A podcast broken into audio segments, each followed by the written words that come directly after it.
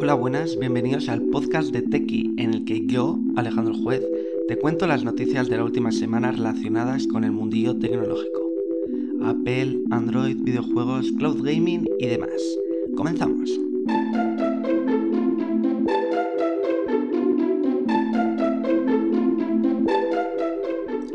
Este episodio 19 viene cargadito, cargadito de noticias relacionadas con los videojuegos, sobre todo con el que ha sido el notición de la semana e incluso puede ser del año. Pero antes vamos a repasar cuáles son los titulares, que son que el Unpack de Samsung ya tiene fecha, Apple Pay llega a nuevos países de Sudamérica, puede que llegue una nueva entrega de Mario Kart, y, como no, la adquisición de Activision Blizzard por parte de Microsoft.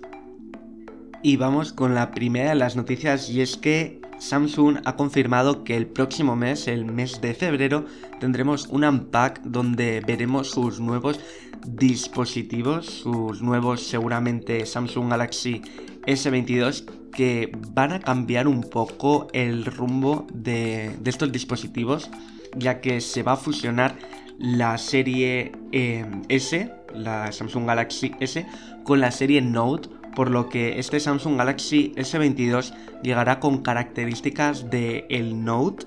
Veremos si lleva un stylus o qué características adquiere de este terminal que desapareció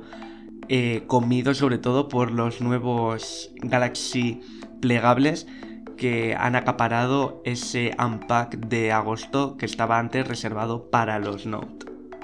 Samsung parece que se está poniendo las pilas después de unos que otros años en caída que ya estaba perdiendo como esa relevancia. Y parece que esto de los teléfonos plegables ha hecho que Samsung vuelva a crecer y vuelva a ser una marca por la que se interese el público. Y veremos si este nuevo Samsung Galaxy S22 con características Note hace que de nuevo Samsung adquiera ese protagonismo en una gama única como era la de los Galaxy Note.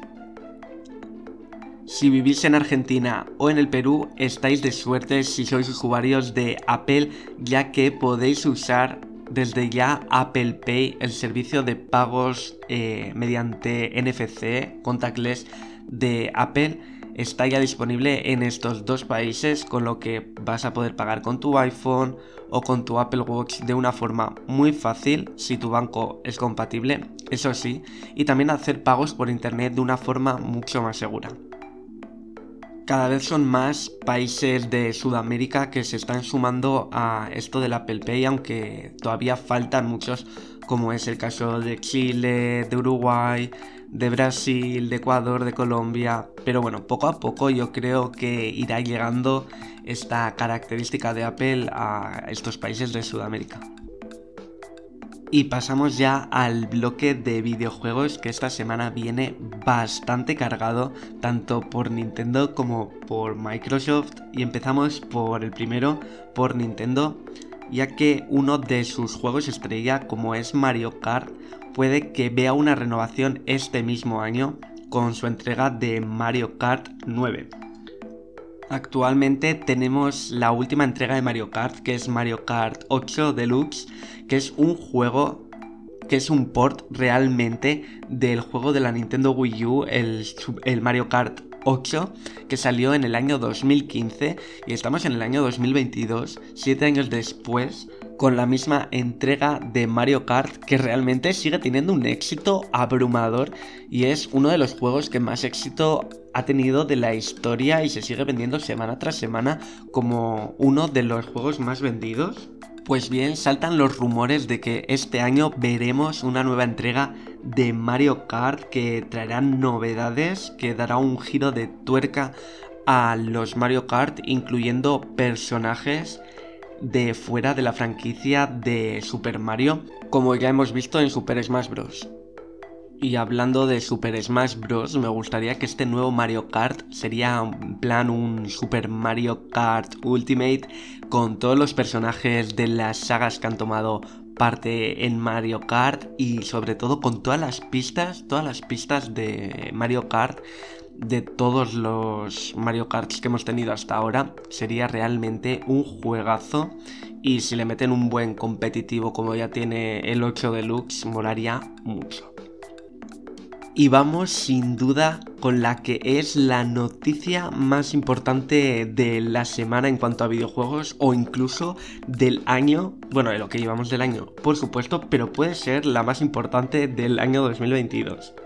El pasado martes Microsoft y Xbox daban el campanazo, la noticia bomba de la industria de los videojuegos al anunciar la adquisición del estudio de videojuegos Activision Blizzard por una cuantía de 68.700 millones de dólares, lo que llaman en Estados Unidos 68 billones de dólares. Pues bueno, este estudio que tiene bastantes franquicias de videojuegos como Call of Duty, Candy Crush, Spyro o la famosa mascota Crash Bandicoot pasarán a ser parte de Microsoft en una jugada maestra que realmente pone entre la espada y la pared a PlayStation en esta carrera de la generación actual de consolas en la que Microsoft está imparable comprando distintos estudios y haciendo cosas novedosas como es el Game Pass que está funcionando realmente bien, que por una suscripción mensual puedas tener acceso a una barbaridad de videojuegos y a muchos videojuegos AAA desde el día en el que salen